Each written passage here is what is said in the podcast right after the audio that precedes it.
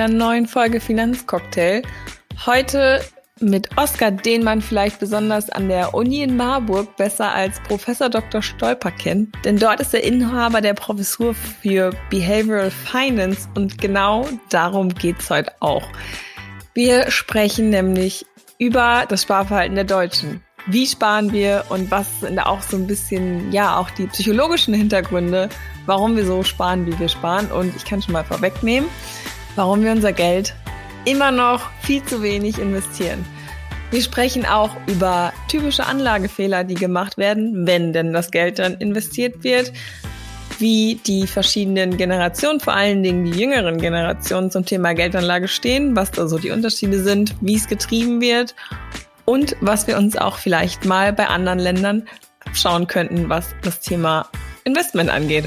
Darum geht's heute. Es ist eine super interessante Folge.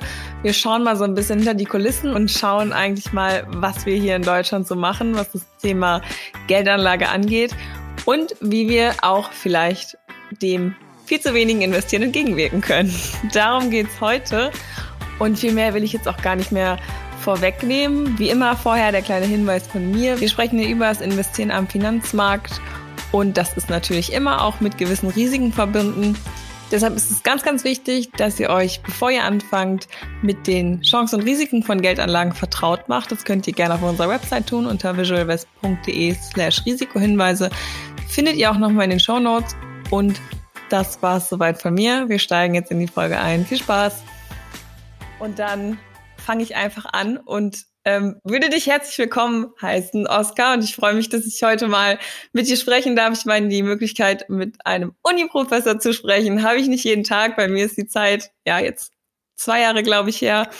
Vielleicht hören ja auch ein paar von deinen Studenten zu, wäre auch cool. Dann äh, liebe Grüße an dieser Stelle. Und ich will erstmal mit dem persönlichen Teil anfangen. Und ich bitte dich kurz vorzustellen, wo kommst du her? Was hast du bislang so gemacht? Was sind deine Hobbys und was treibt dich rum? Ja, sehr gerne. Also zunächst mal vielen Dank für die Einladung heute. Ne? Ähm, mein Name ist Oskar Stolpe. Ich bin Professor für Behavioral Finance an der Uni Marburg. Und ja, die Themen, mit denen wir uns da an meiner Forschungsgruppe beschäftigen, das sind eben Finanzentscheidungen in allermeisten Fällen von privaten Haushalten oder haben damit zu tun. Ähm, also Fragen wie, wie lege ich mein Geld an beispielsweise oder äh, suche ich mir in Finanzfragen Unterstützung bei einem, bei einem Berater oder bei einer Beraterin versus, nee, mache ich lieber selber. Ähm, und dann auch warum. Und ja, bei all diesen Fragen äh, spielt eben die, die Psychologie eine ganz entscheidende Rolle. Und deshalb ist es so, dass wir typischerweise irgendwie als Ausgangspunkt irgendwelche psychologischen Phänomene haben, die wir beobachten können und äh, die wir eben auch heranziehen können, um das Entscheidungsverhalten, das wir dann äh, messen können und, und und, und feststellen, äh, dann auch besser zu verstehen und auch dann vorherzusagen. Ne? Das ist so die Arbeit, die uns da in der Forschungsgruppe beschäftigt. Und ja, äh, was kann ich sagen? Also ich bin selbst mein bester Kunde, habe ich den Eindruck, oder, oder, oder, oder war es zumindest früher, ne? äh, insbesondere in, in Fragen der Vermögensanlage.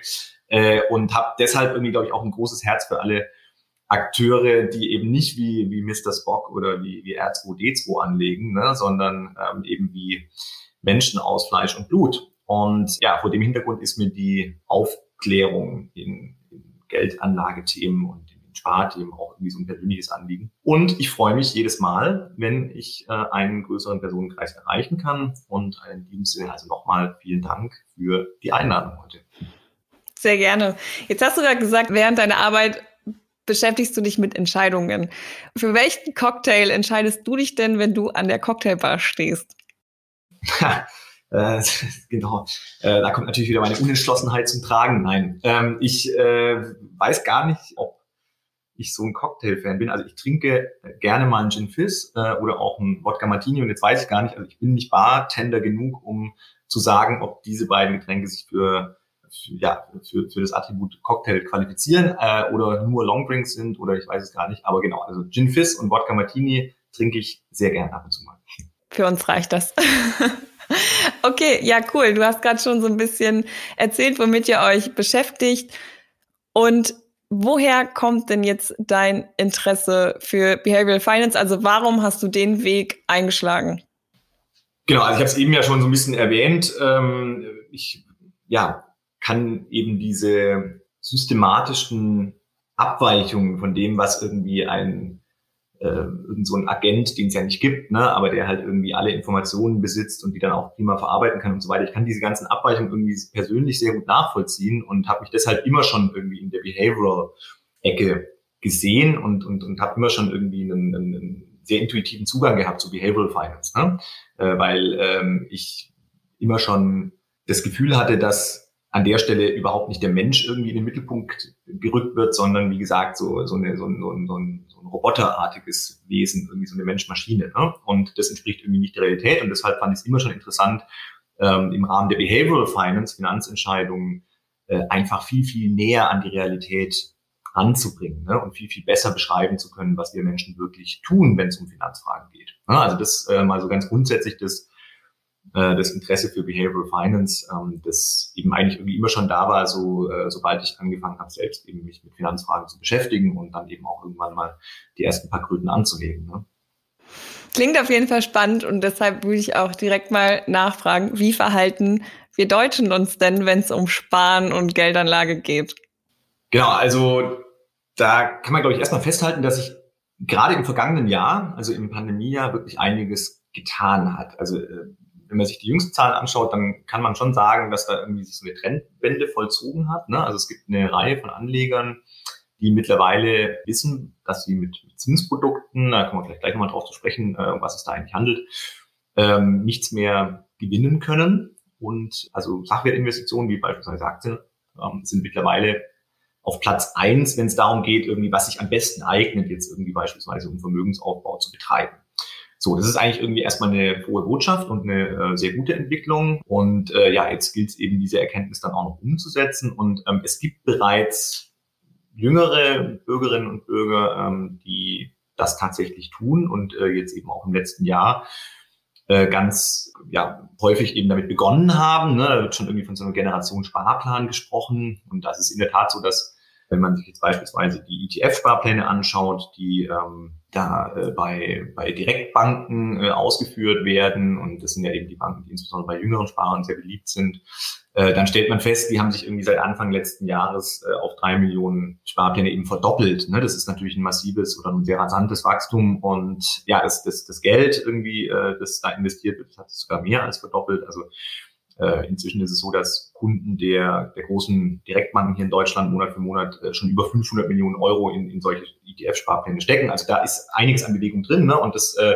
deutet eben darauf hin, dass äh, es eine Reihe von insbesondere jüngeren Sparerinnen und Sparern gibt, die jetzt irgendwie Zinsprodukten so ein bisschen AD sagen. Ne?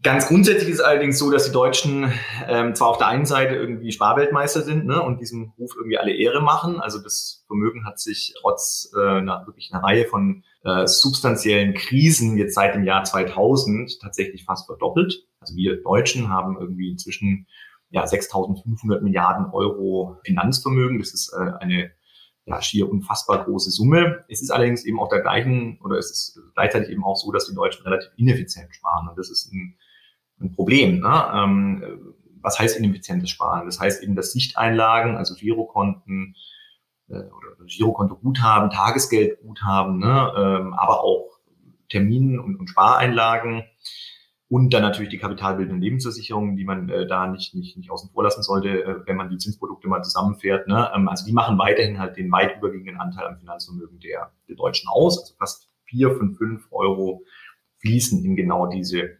Zinsprodukte. Und ne, auch wenn das jetzt von mir aus in der Vergangenheit ein bisschen weniger geworden ist, jetzt in der jüngsten Vergangenheit meine ich, ne, ist, ist die, dieser Anteil immer noch äh, riesengroß. Äh, und das Problem ist, dass diese Anlagen Verlustgeschäfte sind, kaufkraftbereinigt. Ne, das ist ganz, ganz wichtig. Seit inzwischen mehr als zehn Jahren äh, kann man mit diesen Zinsprodukten faktisch nicht mehr sein Vermögen mehren, sein, sein reales Vermögen. Ne? Also nach Bereinigung um, um die Inflation äh, ist man nicht mehr in der Lage, eben ja mit diesen äh, Zinsprodukten Vermögensaufbau zu betreiben. Und ja, das ist natürlich äh, ein Riesenthema und ähm, gegeben, dass eben ganz viele in diesen Produkten noch stecken, ist die Folge, dass die Rendite des, des Geldvermögens äh, hier in Deutschland eigentlich sehr, also im Vergleich, im internationalen Vergleich äh, sehr gering ist und wir da so ein bisschen die Renditeschlusslichter sind. Ne? Und das ist natürlich äh, nichts, was wir auf uns sitzen lassen wollen, nehme ich mal an. Ne?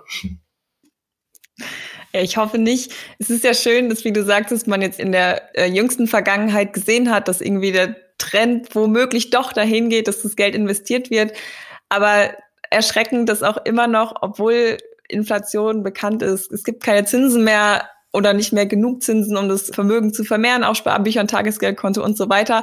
Warum halten wir trotzdem dran fest?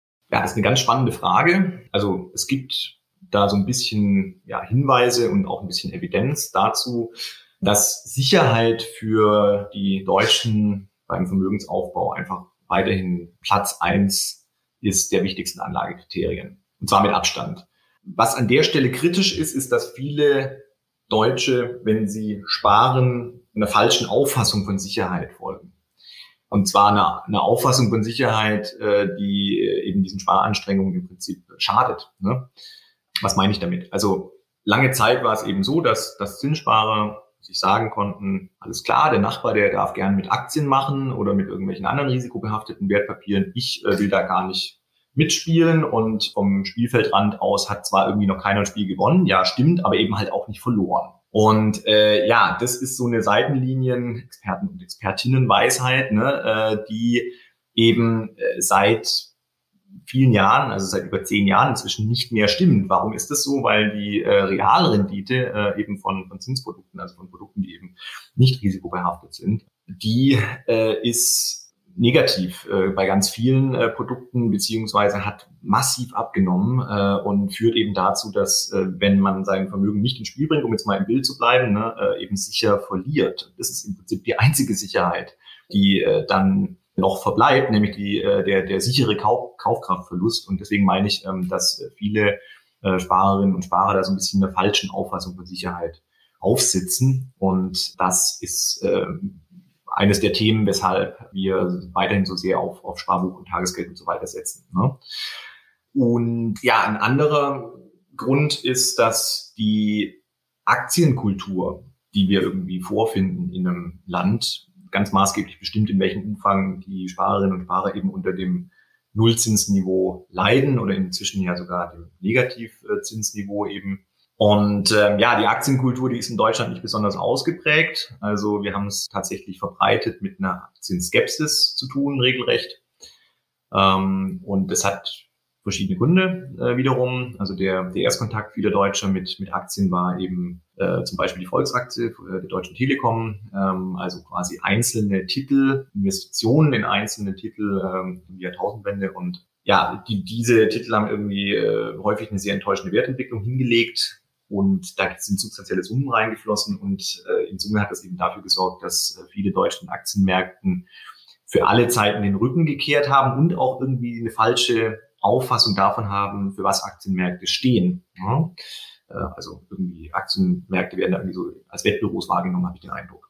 Das Problem ist allerdings nicht das Instrument Aktie, sondern der Einsatz des Instruments Aktie. Das ist, glaube ich, ganz, ganz wichtig. Ne? Ähm, also das mal irgendwie ein bisschen zu illustrieren. Ja, stimmt, wir haben uns alle schon mal mit dem Messer in den Finger geschnitten, aber die wenigsten von uns sprechen deshalb irgendwie einem, einem Messer seinen Nutzwert ab ne? und fangen jetzt irgendwie an, ihr, ihr Steak mit Löffel zu bearbeiten. Gibt es in der Regel nicht. Und äh, genauso müssen wir im Prinzip auch die, die Aktie einfach ganz nüchtern betrachten, ne? als Werkzeug, das es uns ermöglicht, im Portfolioverbund, äh, im Portfolioverbund im Prinzip einen, einen, ein Risiko-Rendite-Verhältnis für uns zu nutzen, das im Vergleich zu anderen Anlagen eben überlegen ist. So, so sollten wir die Aktie betrachten und, und, und das nicht emotionalisieren. Ne? Das ist aber eben vielfach noch der Fall. Klingt plausibel. Ich fand es sehr anschaulich erklärt, auch mit dem Spiel, erstmal mit dem falschen Gefühl von Sicherheit. Also den ersten Fehler, den wir quasi machen, ist das Investieren mit einer falschen, beziehungsweise nicht das Investieren, sondern das Geld auf dem Konto zu lassen, mit einer falschen Sicherheit zu betrachten. Das ist, glaube ich, ein Fehler. Ich glaube, der allergrößte Fehler ist überhaupt, sein Geld nicht zu investieren. Aber wenn wir es denn in, dann investieren, gibt es so Top 3 Anlagefehler, die gemacht werden beim Investieren? Also die gibt es sicher, da muss ich mich jetzt sogar stark einschränken, äh, um da nicht aus Versehen eine Top-10-Liste äh, zu produzieren. Also erstmal ist es so, äh, genau wie du eben gesagt hast, der folgenschwerste Anlagefehler überhaupt ist nicht investiert zu sein. Ne? Das können wir, glaube ich, mal festhalten. Äh, und ich beziehe mich jetzt hier auf quasi die Anlage in, in Aktien, weil das eben irgendwie das naheliegende Produkt ist, mit dem noch eine Mindestrealrendite erzielt werden kann, die wir brauchen, um funktionierenden Vermögensaufbau überhaupt passieren zu lassen. Es gibt noch eine Reihe anderer Möglichkeiten. Äh, Immobilien können sich dazu eignen, nicht immer, nicht äh, in jedem Fall sicherlich, können sich dazu eignen. Allerdings sind ja eben diese anderen Produkte da in der Regel mit irgendwelchen Hürden ausgestattet, wie zum Beispiel, dass da erstmal wahnsinnig viel Eigenkapital da sein muss, um überhaupt irgendwie loslegen zu können. Deswegen beziehe ich mich jetzt hier mal auf Aktien, ne? weil das ist tatsächlich eine Sache, die sich wirklich für den Vermögensaufbau äh, dann auch für die breite Masse eignet und nicht nur für einige wenige äh, sehr wohlhabende äh, Haushalte. Ne? So, und wenn wir jetzt irgendwie äh, die Aktienanlage betrachten, genau, also dann auf jeden Fall äh, ganz klar nicht investiert sein, das ist äh, sicher Top 1. Äh, und das ist in Deutschland ein Riesenthema, wie wir wissen. Ne? Äh, es gibt also, äh, es ist ja nicht das Thema, dass wir irgendwie ähm, quasi weiß ich nicht, kein Vermögen haben. Ganz im Gegenteil, Sparweltmeister ist ja eben, äh, habe ich ja vorhin schon erwähnt, also da, da, wie gesagt, da sind wir ganz vorne mit dabei und haben im Prinzip die besten Startvoraussetzungen und äh, haben eben auch ein, ein, ein vergleichsweise sehr hohes Geldvermögen. So, und dann geht es eben darum, das nicht äh, jetzt in irgendwelchen, äh, auf irgendwelchen Tagesgeldkonten im Prinzip zu parken, beziehungsweise abzulegen, anstatt anzulegen. Ne? Und dann ist es eben so, dass der, der Erfolg einer Anlagestrategie, die irgendwie funktionieren soll und die nachhaltig ist, ähm, sich eigentlich im Wesentlichen daran bemisst, wie erfolgreich wir in der Lage sind, kostspielige Fehler zu vermeiden. Ja, also da, darum geht's im, im Kern. Ähm, das heißt, die Top drei Anlagefehler sind, sind sicher irgendwie den richtigen Ein- und Ausstiegszeitpunkt quasi versuchen abzugreifen und darauf zu spekulieren, was jetzt der richtige Ein- und Ausstiegszeitpunkt ist. Also dieses, dieses Market Timing äh, auf, auf Englisch. Und ähm, ja, das führt eben ganz oft dazu, dass man äh, eben nicht investiert ist. Ne? Und da gibt es eben diesen Spruch, der irgendwie eigentlich ganz eingängig ist, also Time in the Market, also investiert sein und, und, und Teil des, des Geschehens sein, beats Timing the Market. Also das schlägt quasi eben dieses, diesen Versuch, den richtigen äh, Einstiegszeitpunkt beispielsweise zu finden, äh, über die Zeit hinweg in jedem Fall. Das war zumindest in der Vergangenheit so. Äh, ein zweiter Anlagefehler, der also nicht minder kritisch ist, ist, wenn wir uns nicht breit genug streuen. Das heißt, wenn wir irgendwie zu sehr auf einzelne Titel setzen. Ähm, also wenn wir jetzt irgendwie eine Anlage betrachten in eine Aktie oder in irgendwie wenige äh, Aktien oder von mir aus auch andere Vermögenswerte, denken wir mal irgendwie an Cryptocurrencies äh, beispielsweise. Ne? Also wenn wir so eine Anlage betrachten, irgendwie in der Erwartung auf, auf Kurssteigerungen, ne? ähm, dann hat das erstmal mit, mit der Rolle, die Aktien spielen können beim gezielten Vermögensaufbau, äh, überhaupt nichts zu tun. Das ist ganz, ganz wichtig. Wenn wir Aktien als Instrument nutzen wollen für funktionierenden Vermögensaufbau, dann müssen wir wirklich hergehen und sagen, okay, wir streuen uns, also wir investieren in, in viele, viele Titel äh, über viele unterschiedliche Industrien, über unterschiedliche Branchen hinweg. Äh, wir investieren in quasi die Anteile vieler Unternehmen in unterschiedlichen nationalen Volkswirtschaften. Äh, das sind eben zwei Dimensionen, die in, an der Stelle sehr, sehr wichtig sind, also die, äh, die geografische Dimension und die Dimension Branche. Und jetzt kann man sich natürlich fragen, okay, ich bin ja jetzt nicht Krösus, ne? wie soll ich denn das eigentlich machen? Da muss ich ja irgendwie in zigtausend Aktien investieren äh, im, im Ernstfall. Und ähm, ja, stimmt, aber dafür gibt es eben mittlerweile Vehikel, ähm, also quasi Wertpapiere, die genau einen solchen Korb von Aktien äh, repräsentieren, also die Wertentwicklung eines solchen Korbs von vielen hundert oder vielen tausend Aktien sogar ähm, repräsentieren. Und das ist eben auch dem Kleinanleger mittlerweile ohne weiteres möglich, in diese Produkte zu investieren. Ne? Also in entsprechende Investmentfonds beispielsweise. Und ähm, ja, dann haben wir sie eigentlich schon beieinander. Ne? Also ähm, richtiger Ein- und Ausstiegszeitpunkt, darauf zu spekulieren, macht sicher keinen Sinn. Dann besser schrittweise in den Markt einsteigen, beispielsweise irgendwie über regelhaftes Sparen, also über einen Sparplan vermeintlich überlegene Aktienselektion, darauf zu vertrauen, ganz, ganz kritisch. Ne? Äh, lieber sich breit aufstellen, sich breit diversifizieren. Das äh, heißt nichts anderes als eben in viele, viele unterschiedliche Titel zu investieren, statt irgendwie sein Glück auf ein oder äh, eine halbe Handvoll Titel ähm, zu setzen. Ne? Und äh, dann die Nummer drei vielleicht noch ähm, in fallenden Märkten, das passiert leider immer wieder, die Nerven zu verlieren und dann wirklich Papierverluste äh, zu echten Verlusten zu machen. Das äh, ist eine Sache, die äh, eben auch ja, sehr kritisch ist, wie man sich klar machen kann, ne? ähm, weil diese Papierverluste, die bergen eben noch die Möglichkeit, dass dann in einem Marktaufschwung, der häufig dann eben auch wieder passiert, ne, sich diese Verluste entweder kleiner werden, deutlich kleiner werden oder gegebenenfalls sogar umkehren, äh, so wie wir es im letzten Jahr beobachtet haben. Ne? Da ähm, ja, war es natürlich äh, im Rückblick eine ganz, ganz schlechte Idee, im März auszusteigen. Äh, und äh, das haben leider tatsächlich einige gemacht. Aber die gute Nachricht an der Stelle ist, dass auch ganz, ganz viele ja, da besonnen weitergespart haben und äh, sogar noch ein bisschen nachgelegt in dieser Zeit und ähm, dass also da, glaube ich, auch schon ein sehr, sehr gutes Verständnis da ist dafür, dass diese äh, Verluste äh, dann eben nicht realisiert werden sollten. Spannend. Du hast direkt, als ich nach den Top 3 Anlagefehlern gefragt habe, gesagt, dass du aufpassen musst, dass es nicht Top 10 werden. Also anscheinend gibt es da eine ganze Menge Anlagefehler, die wir machen. Wieso oder kann mir vorstellen, dass es natürlich auch damit zusammenhängt. Ich habe jetzt ja natürlich schon mit mehreren Leuten geredet und auch gelesen und allgemein wissen wir, glaube ich, auch einfach ziemlich wenig, wenn es um das Thema Finanzen geht. Warum ist das so? Fehlt uns da das Interesse oder wieso wissen wir auch einfach zu wenig? Und ich meine, vielleicht hängt es auch damit zusammen, dass wir einfach zu, zu wenig wissen, um halt auch überhaupt den Schritt zu gehen und zu sagen, okay, jetzt investiere ich mein Geld. Genau, also ich denke, es ist eine Kombination aus, aus ganz verschiedenen äh, Gründen. Also du hast es ja eben schon angesprochen, ähm, fehlt da gegebenenfalls das Interesse. Also ich finde, das kann man sich schon grundsätzlich mal klar machen, dass das ein plausibler Grund ist. Ne? Also die wenigsten von uns stehen irgendwie Sonntagmorgens auf und sagen, hey, ich habe jetzt richtig Lust drauf, äh, mich mal um meine Berufsunfähigkeitsversicherung zu kümmern oder äh, um ähm, meinen Aktiensparplan. Ne? Also das sind äh, in der Regel Themen, die einen jetzt nicht so sehr hinterm Ofen vorlocken, wie zum Beispiel irgendwie die nächste Wandertour zu planen oder ähm, äh, ne, äh, irgendwie den Tag am Badesee. Das ist ja irgendwie klar. Und ja, also das ist sicher, sicher ein Grund, ähm, dass es jetzt vielleicht nicht das allerspannendste Thema ist für viele. Ein anderer Grund ist mutmaßlich auch der, dass viele ja, glauben, dass man viel mehr wissen muss, als man faktisch wissen muss, äh, um irgendwie ähm, beispielsweise sinnvoll äh, Vermögensaufbau mit Akten zu betreiben.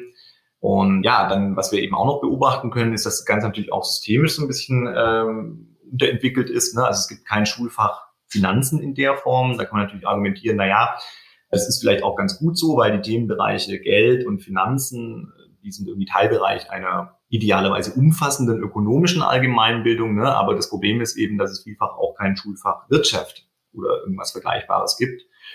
Und das wiederum bedeutet, dass wir eben ja da Bildungslücken haben äh, als, als junge Erwachsene, äh, wenn wir dann irgendwie äh, mit dem Thema konfrontiert werden. Und ähm, ja, das trägt sicher dazu bei, ne? äh, dass wir da im Schnitt dann so, so, so wenig wissen. Ähm, ne? Dass wir es eben auch nicht, nicht gezeigt bekommen irgendwie äh, in der Zeit, in der wir andere Dinge äh, auf der Schule lernen. Eine andere, ein anderes Thema ist das Sparverhalten. Ähm, das ist das, was man beobachten kann Verhaltensmuster, wenn es ums Sparen geht oder ganz generell um den Zugang zum Thema Finanzen. Ne? Das äh, kann ja auch sein, also gibt ja irgendwie immer zwei Seiten einer Haushaltsbilanz. Ne? Also man äh, nimmt ja in seinem Leben gegebenenfalls irgendwann auch mal einen ähm, Kredit auf für eine Immobilie beispielsweise äh, oder ähnliches. Also da ist natürlich auch eine Finanzierungsseite mit, mit abgebildet. Aber was wir eben beobachten können, ist, dass Verhaltensmuster innerfamiliär weitergegeben werden. Das heißt, viele orientieren sich wahnsinnig stark an, an dem, was ihre Eltern äh, machen, beispielsweise, wenn es äh, um das Thema Geldanlage geht. Und unsere Eltern und natürlich auch die Großelterngeneration, die beispielsweise äh, sind noch in der Welt groß geworden, in, dem, in der man tatsächlich mit dem Sparbuch eine Rendite erzielen konnte, selbst nach Inflation, die irgendwie nicht berühmt war, aber größer Null. Und äh, das ist ja eine Welt, die haben wir seit vielen Jahren nicht mehr und da kommen wir auch mutmaßlich nicht mehr hin.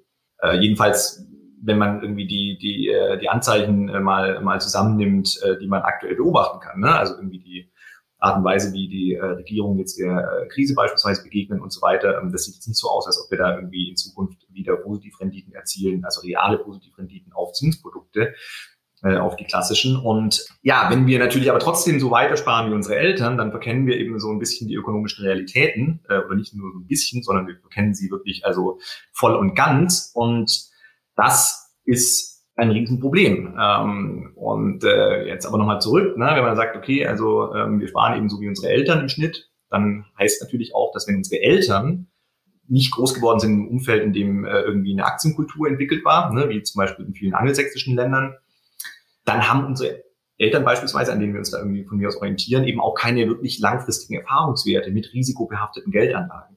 Und das wiederum kann eben dazu führen, dass wir eben relativ wenig wissen, wenn es ums Thema Finanzen geht und relativ wenig stehen auch, äh, wenn es um Risiko-Rendite-Zusammenhänge und so weiter geht. Weil du sagst, wir gucken uns viel bei unseren Eltern ab. Wahrscheinlich kommt daher auch teilweise die negative Stellung, weil vielleicht schlechte Erfahrungen gemacht wurden damals, wenn nur zum Beispiel in Einzelaktien investiert wurde und man sich da mal ähm, ja quasi den Finger geschnitten hat, so wie du es am Anfang gesagt hast, und wir vielleicht dadurch auch dann einfach die Einstellung übernehmen klingt auf jeden Fall ja logisch, dass man sich da irgendwie falscherweise in der Hinsicht an seinen Eltern orientiert. Aber wie sieht's denn, wir haben jetzt ja über uns gesprochen, über uns in Deutschland. Wie sieht's denn in anderen Ländern aus? Ich meine, du hast gesagt, wir sind, was Sparen angeht, irgendwie Nummer eins, aber im Investieren sind wir katastrophal. Was geht in anderen Ländern und gibt's da auch Länder, wo wir uns vielleicht mal was abschauen können? Also es ist in der Tat so, dass die Rendite unseres Geldvermögens, die ist im internationalen Vergleich ziemlich bescheiden.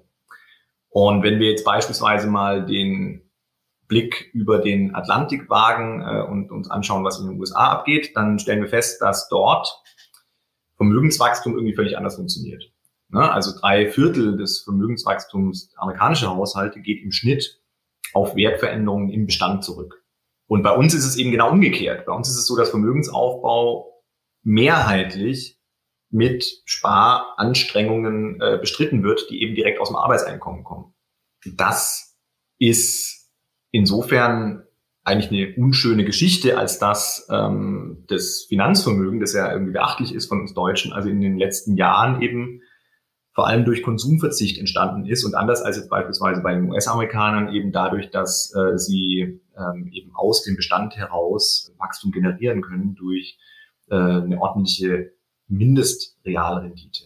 Ja, was heißt denn das eigentlich? Also Konsumverzicht klingt immer so abstrakt, aber ich denke, das wird greifbar, also dieser Verzicht wird greifbar, wenn wir uns zum Beispiel mal ein Wortlaut-Statement einer, einer, einer befragten Person in einer äh, repräsentativen Umfrage zum Sparverhalten der Deutschen irgendwie auf der Zunge zergehen lassen, die äh, also sagt, na ja, ich gebe mich lieber mit einer kleineren Wohnung zufrieden, als auf das gute Gefühl zu verzichten, ein paar Kröten auf der hohen Kante liegen zu haben. Ne? Also da kann man sich sehr, sehr schön klar machen an dieser Stelle, dass, dass das Sparen bei uns eben wirklich massiv einhergeht mit Konsumverzicht. Also man nimmt lieber in Kauf, in einer etwas kleineren Wohnung zu, zu leben, als äh, das, was man sich möglicherweise leisten könnte, und dann aber etwas zur Seite zu legen, das dann nicht für einen arbeitet, leider sehr oft, ne, sondern einfach nur äh, auf dem von mir aus irgendeinem Tagesgeldkonto da äh, nominal äh, in der Vergangenheit zumindest nicht weniger geworden ist. Das gilt ja jetzt auch bestimmten Grenzen nicht mehr. Ne? Aber ja, also das ist halt irgendwie eine Entwicklung, die, die eigentlich wirklich bedauernswert ist. Und da können wir uns sicher äh, ein bisschen was abgucken von äh, anderen Ländern, in denen ähm, eben beispielsweise die Aktienkultur schon anders ausgeprägt ist und die deshalb eben auch von Niedrigzinsniveau und von Nullzinsniveau äh, überhaupt gar nicht in der Form betroffen waren ne? und äh, bei denen das eben auch gesellschaftlich überhaupt nicht so ein Thema war. Also da gab es jetzt nicht irgendwelche Schlagzeilen wie, weiß ich nicht, Sparer werden veräppelt äh, oder ähnliches. Ne? Okay, spannend. Ja, muss man mal, müssen wir uns mal Gedanken machen und da auf jeden Fall noch was nachlegen. Jetzt hatten wir gerade quasi so einen kleinen Ländervergleich. Du hast am Anfang schon gesagt, dass man jetzt vor allen Dingen während der Pandemiezeit gemerkt hat, dass vor allen Dingen jüngere Leute sich mehr mit dem Thema Geldanlage und Investieren beschäftigen. Gibt es da entscheidende Unterschiede in den verschiedenen Generationen? Sieht man da einen Trend? Habt ihr da irgendwelche auch schon Erkenntnisse rausgezogen? Jetzt bezogen auf die jüngere Generation? Ja, also ich glaube, wenn man jetzt vergleicht jüngere und ältere Generationen, da gibt es bestimmt schon Unterschiede, aber vor allen Dingen auch aktuell die Generation, die jüngeren Generationen, die sich aber dann, also Generation Y, Z, wie sich die dann auch schon wieder unterscheiden, was da ein paar Jahre vielleicht auch Unterschied machen. Ja, also absolut, genau. Das, also da, da, da sehen wir auf jeden Fall Unterschiede, ganz klar. Äh, da ist vieles natürlich noch äh, sehr frisch, was die Datenlage angeht. Ähm, das heißt, da ja, kann man jetzt noch nicht letztgültig bewerten, in welche Richtung das, das zeigt. Wir können aber schon so so ein paar vorläufige Erkenntnisse ableiten. Also das erste ist, ähm, dass sich in den Köpfen ein bisschen was getan hat, insbesondere bei den ähm, zwischen 25 und 35-Jährigen. Also da ist es so, dass wirklich deutlich mehr Menschen als jetzt beispielsweise noch in 2019 sich inzwischen vorstellen können, äh, in chancenreichere Anlageformen wie jetzt beispielsweise Aktien oder Aktienfonds zu investieren. Und ähm, ja, da ist jetzt schon irgendwie äh, das Label Generation Sparplan irgendwie im Umlauf. Ne? Also es gibt jetzt tatsächlich eine Reihe von, von insbesondere jüngeren Sparerinnen und Sparern, die halt sagen, okay, ich spare regelhaft mit Aktien und ähm, ja, betreibe da mit irgendwie Vermögensaufbau. Und zwar jenseits von irgendwelchen Emotionen oder äh, Wetteifer oder Ähnlichem. Und ich habe es eben schon erwähnt, äh, wir hatten schon den, den ersten Stresstest im Prinzip ne, äh, für diese äh, junge Generation der Sparplan-Sparer, nämlich irgendwie das Frühjahr äh, 2020. Und da hat sich eben gezeigt, dass, äh, also anders als bei Kursrutschen, die wir in der Vergangenheit beobachten konnten, eben diese, also die Mehrheit dieser Sparplanfahrer da ihre Fonds wirklich auch im Abschwung äh, besonnen weiter bespart haben. Und das ist also grundsätzlich schon mal eine, eine gute Nachricht. Ne? Also quasi der erste Stresstest, der ist schon so ausgegangen, dass da eben nicht alle ihre Papierverluste dann irgendwie in, in echte Verluste äh, übersetzt haben und dann eben da ja für immer gebrannte Kinder sind, was die Aktienmärkte angeht. Ne? Also das ist schon mal schon mal irgendwie sehr gut. Äh, so ein ganz im Gegenteil, war ja sogar so, dass wir irgendwie während des Abschwungs dann sogar netto, also per Saldo sogar noch Zuflüsse verzeichnen konnten im Aggregat hier in Deutschland. Zweite wichtige Entwicklung, die wir sehen und die äh, eine große Rolle spielt, äh, eben für die jüngeren Generationen, äh, ist, dass wir inzwischen von einer weitgehenden Demokratisierung der Wertpapieranlage sprechen können. Ne? Also insbesondere durch, durch ETFs, das wäre eben das Vehikel, das an der Stelle wichtig ist, und durch Neo-Broker, das wäre im Prinzip die Plattform, also die Infrastruktur, die an der Stelle wichtig ist, äh, ist diese Demokratisierung äh, massiv vorangeschritten. Also wir können inzwischen irgendwie sehr günstig mit Wertpapieren handeln. Äh, die Mindestsparraten sind massiv gesunken. Also regelmäßiges Sparen ist irgendwie schon ab 10 Euro im Monat beispielsweise möglich. Das heißt, es gibt jetzt eigentlich niemanden, der da irgendwie außen vor gelassen wird. Was wir da aber eben auch beobachten, äh, Stichwort Neobroker, ist, dass die Art und Weise, wie gehandelt wird, also die Benutzerführung und so weiter, die ist eben mittlerweile auch sehr modern, sehr, sehr einfach, sehr intuitiv, sehr reduziert. Ne? Und Sparer, Sparerinnen äh, oder Anleger und Anlegerinnen, je nachdem, ne, können eben typischerweise über ihr Smartphone direkt auf die Trading-App, also auf die Handelsapplikation dazugreifen und äh, können die jederzeit äh, und wirklich an jedem Ort nutzen. Und das wiederum hat eben nicht nur positive Effekte, sondern kann auch dazu führen, dass äh, sich die, die Nutzerinnen und Nutzer dann irgendwie zu sehr mit dem Depot beschäftigen und äh, eben unnötig viel handeln, dass dann eben genau dieser Wetteifer entsteht, ne, der eigentlich irgendwie einem funktionierenden Vermögensaufbau im Wege steht, dass dann zu sehr in Einzeltitel äh, investiert wird und andere äh, anekdotische Evidenz, die wir jetzt irgendwie inzwischen schon sammeln konnten. Aber wie gesagt, das muss noch so ein bisschen mit, mit Zahlen belegt werden, was da jetzt genau passiert. Was aber im quasi auf der Metaebene schon mal festgehalten werden kann, ist, dass die ganz junge Generation, also ich spreche jetzt von den 18 bis 25-Jährigen, also die Generation Z, wenn ich mich nicht, total vertue jetzt gerade, ne, da findet tatsächlich so ein bisschen so eine Verschmelzung von Finanzentscheidungen und, und Entertainment-Aspekten statt, ne? also durch ähm, Gamification beispielsweise, also durch die Art und Weise, wie viele äh, dieser äh, Trading-Apps konzipiert sind, wächst da quasi eine ganz junge Generation dran, die da oft auch nicht mehr so richtig trennen kann. Das ist ähm, eben, das sind so die ersten vorläufigen Erkenntnisse ne? ähm, zwischen ja Finanzentscheidungen, die sie ja gerade tätigen und, und irgendwie Spiel letztlich. Ne? Und ähm, das ja, ist eine Sache, die man, glaube ich, einfach beobachten muss und im Auge behalten muss und ähm, schauen muss, ob darauf reagiert werden muss dann letztlich. Ne?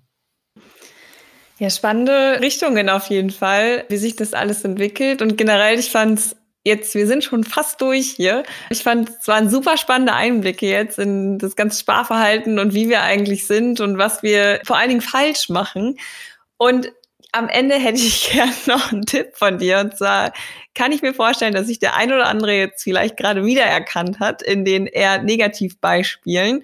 Auch was Anlagefehler angeht, was Sparverhalten angeht wenn ich jetzt sage, okay, mh, hm, trifft irgendwie auf mich zu, wie kann ich denn jetzt dazu beitragen, das zu ändern? Also hast du einen Tipp, wie ich vielleicht über mich selbst mal nachdenken kann, hm, warum bin ich denn so? Wie kann ich mein Sparverhalten optimieren oder wie kann ich auch Anlagefehler verhindern? Ja, das ist natürlich die äh, eine Million Dollar Frage am Ende. Ne? die ja, möchte ich jetzt äh, haben. Also da, das, ist, das ist natürlich wahnsinnig schwer, da jetzt mit einer mit einer guten Antwort äh, zu kommen, glaube ich vielleicht müssen wir davor so ein bisschen unterscheiden um, um, welche, um welche Problemfelder es geht. Ne? Also wenn ich beispielsweise das Gefühl habe, es bleibt irgendwie nichts übrig am Ende des Monats und irgendwie habe ich aber gleichzeitig auch das Gefühl, dass ich jetzt nicht irgendwie über die Maßen äh, ausufernd lebe und äh, irgendwie das Gehalt passt doch unter, unter dem Strich auch ganz gut und wieso ist denn das eigentlich so? Ne? Also da lohnt es sich dann tatsächlich mal ja, anzufangen, so eine Art Haushaltsbuch zu führen. Das geht mittlerweile wirklich auch ähm, sehr elegant. Da kann man dann irgendwie so also einzelne äh, Buchungssätze da beispielsweise irgendwie einzelne Kontenbewegungen dann irgendwie zuordnen und kann dann wirklich mal rausfinden, naja, stimmt, äh, 68 Prozent Restaurantbesuche meines Nettogehalts, das ist vielleicht auch wirklich ein bisschen viel. Da kann ich äh, vielleicht dann irgendwie das reduzieren in Zukunft und äh, dann bleibt da vielleicht auch was übrig. Ne? Das ist ja oft so der erste Schritt. So sagt, okay, also irgendwie fehlt mir einfach auch die Kohle, äh, um irgendwas zurückzulegen. So. Und wenn die dann von mir aus mal irgendwann da ist und man sagt, okay, jetzt bin ich bereit, dann ist es eben wichtig, dieses Geld nicht, nicht abzulegen, also nicht quasi abzuschreiben letztlich und nichts anderes tun wir, wenn wir äh, quasi große Beträge äh, jetzt auf dem Tagesgeldkonto beispielsweise liegen lassen äh, oder noch schlimmer auf dem Girokonto. Also Giro-Sparen, das ist ja leider auch so ein, so ein Trend, äh, der natürlich völlig entgegengerichtet ist zu dem, was ich jetzt irgendwie da äh, vor ein paar Minuten noch beschrieben habe und das ja irgendwie äh, eigentlich eine frohe Botschaft ist. Aber dieses Giro-Sparen, das gibt's le leider eben auch und das ist natürlich irgendwie so, ein so, ein so ein Sparen von sicherheitsaffinen Haushalten und das ist irgendwie so ganz fatal, ne, wenn man es einfach auf dem Girokonto liegen lässt und da dann irgendwelche großen äh, Summen rumfahren hat. Ähm, genau, sondern dann muss man gucken, dass man es irgendwie ins Spiel bringt und dass man es tatsächlich auch nutzt für den Vermögensaufbau. Und ähm, naja, was sind da so die, die Optimierungshebel oder was sind die, die Anlagefehler, die wir vermeiden können? Also ich kann es nur wiederholen. Wichtig ist, den ersten Schritt erstmal zu machen und wirklich zu sagen, okay, ich ähm, kümmere mich um meinen Vermögensaufbau. Also ich überlege mal, welche Rendite ich eigentlich brauche, um beispielsweise den Zinseszinseffekt für mich arbeiten zu lassen, der eben den Löwenanteil ausmacht an, an langfristiger Vermögensbildung. Ne? Also diese, dieser Zinseszinsturbo, der zündet eben erst so ab drei, vier Prozent Mindestrealrendite, also Mindestrendite nach Abzug der Inflationsrate. Und ja, da bleiben eben gar nicht mehr so viele Optionen übrig. Das heißt, äh, da kommt man dann irgendwie um Aktien ähm, eigentlich nicht drum rum. Und genau, dann ähm, wirklich auch sagen, okay, und jetzt reiße ich mich am Riemen und ähm, investiere in beispielsweise so einen äh, mir aus Sparplan ne, und bleibt dann da aber auch dabei. Auch wenn der äh, Nachbar mir Donnerstagabend nach dem Fußball erzählt, dass er letzte Woche ähm, irgendwie seinen Crypto-Wallet da äh, betragsmäßig verdoppelt hat äh, und ja, man dann da den natürlich irgendwie die von mir aus der Versuchung ausgesetzt ist, zu sagen, wow, das will ich aber auch, und zwar ähm, möglichst schnell und mit, mit All-In und so, ne?